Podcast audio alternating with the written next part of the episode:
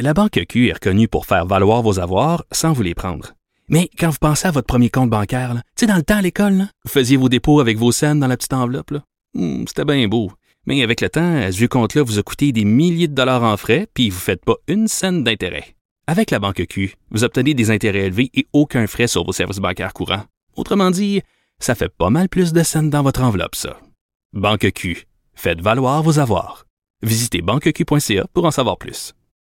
Le, le commentaire de Félix Séguin, un journaliste d'enquête pas comme les autres. Hey Félix, as-tu vu ça, le patron de la NRA qui est allé tuer un éléphant? Ça t'a-tu déjà passé par la tête? Il me semble que je tuerais un éléphant, moi, là, aujourd'hui. Là. Oui, j'ai vu. me semble J'ai que- vu, j'ai. Il me semble que j'irais tirer sur un éléphant. Ouais, Ginette, on s'en va au Botswana, là. On va en tirer un. Non, non, ça m'est jamais passé. Depuis- en plus de ne jamais m'être passé par la tête, cette idée-là, euh, je, la trouve à la base même de cette fameuse chasse sportive-là, parce que c'est un peu ça, c'est la chasse entre guillemets sportive. Ben oui. Je vois pas du tout, du tout, du tout, euh, ça correspond à quel but. Pour moi, la, la chasse, il y a une notion euh, de se nourrir, puis de partager le fruit de ta chasse, puis de, de tu, tu comprends, de, de conserver de la viande, une notion un peu plus primaire de répondre à des besoins primaires. Mais quand Mais- tu t'en vas tuer un éléphant, comme tu dis au Botswana, ou euh, trois, euh, trois, trois lions, ben, tu poses à côté, puis tu reviens en jet privé, là, pour moi, ça passe pas le test. Écoute, penses-tu qu'il a, fait empailler la tête de l'éléphant, puis est au-dessus de son bar, dans son sous-sol, je sais pas, là, puis il se fait un drink, puis il a la tête de l'éléphant en tout cas, bref. Je ne comprends. Et sa femme qui a coupé la queue de l'éléphant, le pris de la queue, puis elle a dit victoire. Ah, mon Dieu, mon C'est- Dieu, mon c'est- Dieu, un peu disgracieux comme image. Un comme, peu. Comme, oui, j'ai j'ai dû ça. Alors, euh, tu veux nous parler des succès immobiliers d'Éric Salvaille? Ben voilà, hein, à défaut de ne plus euh, avoir tant de succès euh, télévisuel, parce qu'il n'y a, pas- il y a aucun job. En fait, Éric Salvaille, euh, il a la touche hein, avec l'immobilier, euh, nous apprend Martin euh, Jolicoeur. Il vient de faire l'acquisition d'un penthouse de 3 millions de dollars. 3 millions de dollars euh, à l'île des Sœurs, là au sommet d'un complexe de condos euh, de 36 étages.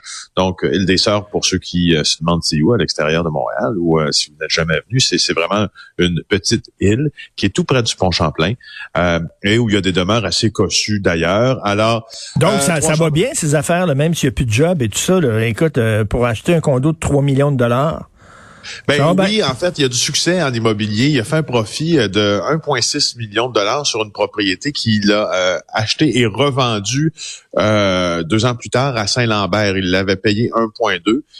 Il a réalisé un profit d'un 1,6 dessus. C'était exactement au même moment, euh, dans la foulée des accusations d'harcèlement, euh, de séquestration, d'agression sexuelle qui avaient été déposées pour lui, contre lui. Mais tu te rappelles, euh, il a été acquitté, de toutes ces accusations. Par contre, il semble qu'il reste des litiges, en tout cas, ce qui rentre dans ma boîte de courriel une fois par semaine pendant que euh, M. Salvaille fait, la, fait, les- fait de bonnes affaires en immobilier. Il reste toujours des litiges avec des gens qui affirment ne pas avoir été payés par sa compagnie de production quand la grande tempête est arrivée euh, dans la vie d'Éric Salvaille et de ses présumées victimes.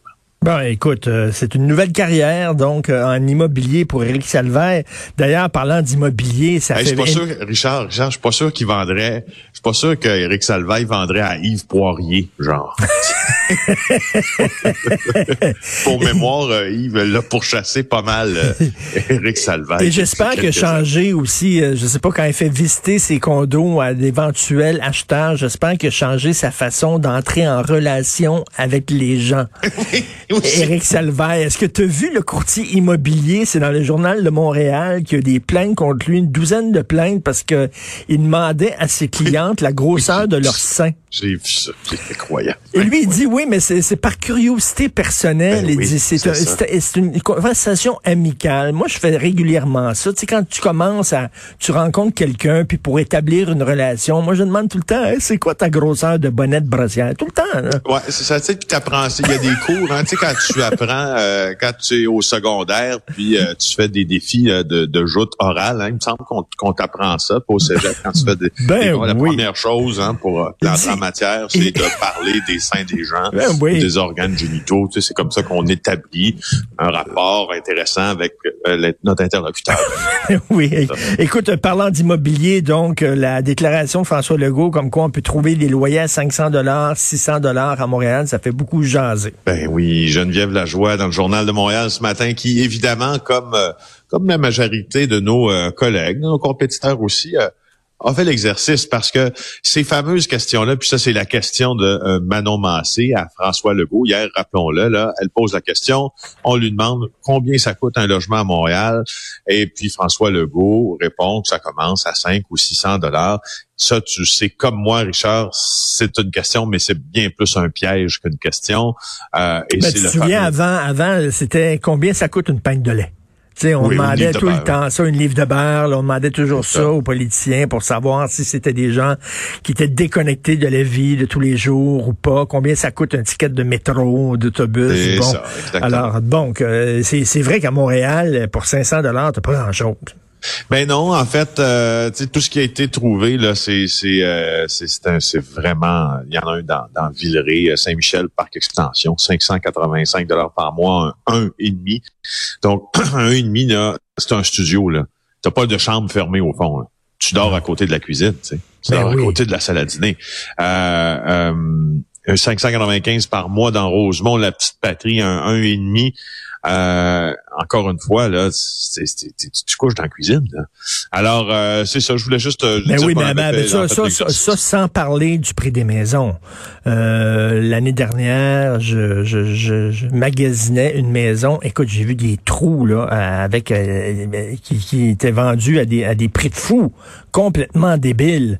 Donc, mais cela dit, lorsqu'on se compare à d'autres villes, ça coûte quand même moins cher vivre à Montréal, par exemple, qu'à Toronto. C'est quand même, il faut, euh, il faut le dire.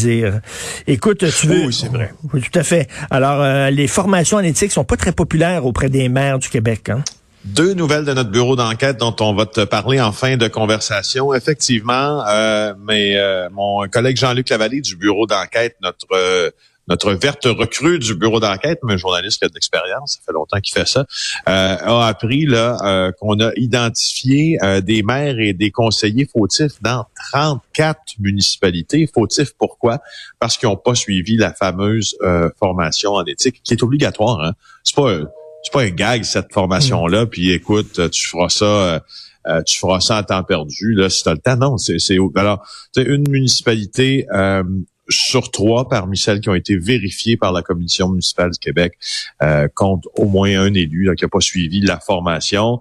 Euh, autant tout et pour tout, il y en a 65 qui ont omis de la suivre. Puis dans les faits, ben, il y en a probablement plus que ça parce que c'est, c'est un peu, euh, au fond, ça a été réalisé auprès, c'est un audit de conformité, mais ça a été réalisé auprès de 100 municipalités. Mais le Québec compte euh, 1100 municipalités. Donc, tu vois, si, Eh oui. si on fait le calcul, là, c'est pas très populaire. Non, non, euh, les formations en éthique, pas très populaires. Et tu veux parler de la celle qui a succédé à Mme Oshud, le Chud. On se souvient, Michael Jean, lorsqu'elle était à la tête de l'organisation de la francophonie internationale, elle euh, voulait tout rénover son appartement, puis elle se plaignait qu'il manquait de Chud, mais celle qui lui a succédé elle était dépensière elle aussi, hein? Ben, c'est ça. Puis on tenté de faire euh, tabula rasa, là, puis que, on, on- comme... euh, comme on dit au Québec, repartir ça sur un autre nom, euh, et, euh, et faire en sorte euh, que les fameuses dépenses somptueuses euh, ne soient plus l'apanage de, de, de l'OIF, puis qu'on laisse ça à d'autres. Ben, euh, Alexandre Robillard qui suit, mais de très près, d'ailleurs, c'est Alexandre Robillard qui est un peu à l'origine hein, du scandale de l'eau chaude. Euh, suit ça de très près. Il nous dit que le bal des dépenses continue. C'est dans le journal aujourd'hui. Alors, euh, la successeur de Madame Michael Jean, euh, qui est Louise Mouchikiwabo, euh, elle a euh, dépensé près de 120 000 dollars pour s'installer dans son nouvel appartement de fonction, dont le loyer lui-même est 18 000 dollars par mois. Elle a été élue en 2008. 18 000 dollars par mois. Ouais, 18 000 dollars par mois. Ben, c'est des appartements de fonction. hein, ils reçoivent euh, le dictateur de tel pays euh, africain. Là, puis là, ça discute de francophonie en mangeant des petits fours, en buvant du champagne et tout ça. C'est très important. là. Alexandre nous disait dans nos dans nos conversations comme ça à bâton rompu que pour euh, pour certaines euh, pour certains despotes africains justement l'OIF était d'une importance euh, capitale Ben parce oui. que c'est ce qui permettait justement les rencontres autour des petits fours à Paris. Alors tu vois c'était cette euh, cette impression là d'être tu sais, tu te impression-là souviens, de- Michael Michael Jean, elle avait un piano à queue et elle disait, oui, mais c'est très important. euh, après, après notre petit repas comme ça, on est autour du piano et puis on chante et tout ça. Écoute, c'est n'importe quoi cet organisme-là. Là. C'est, c'est, puis à quoi ça sert exactement l'Office international de la francophonie? Aucune idée, mais bref. En, en tout cas, ben, on lui souhaite bonne chance. Elle a acheté ses meubles de sa successeur là, chez Roche-Beaubois. Là. Euh, on connaît que Roche-Beaubois, ce n'est pas... euh, C'est pas Ikea, pas hein? Ikea. C'est pas Ikea, c'est ça. Elle les a pas montées elle-même à quatre pattes là, avec un tournevis en sacrant. Euh, merci beaucoup, Félix pense pas. Je, pense- je pense pas les chaudes. On se parle demain. Salut.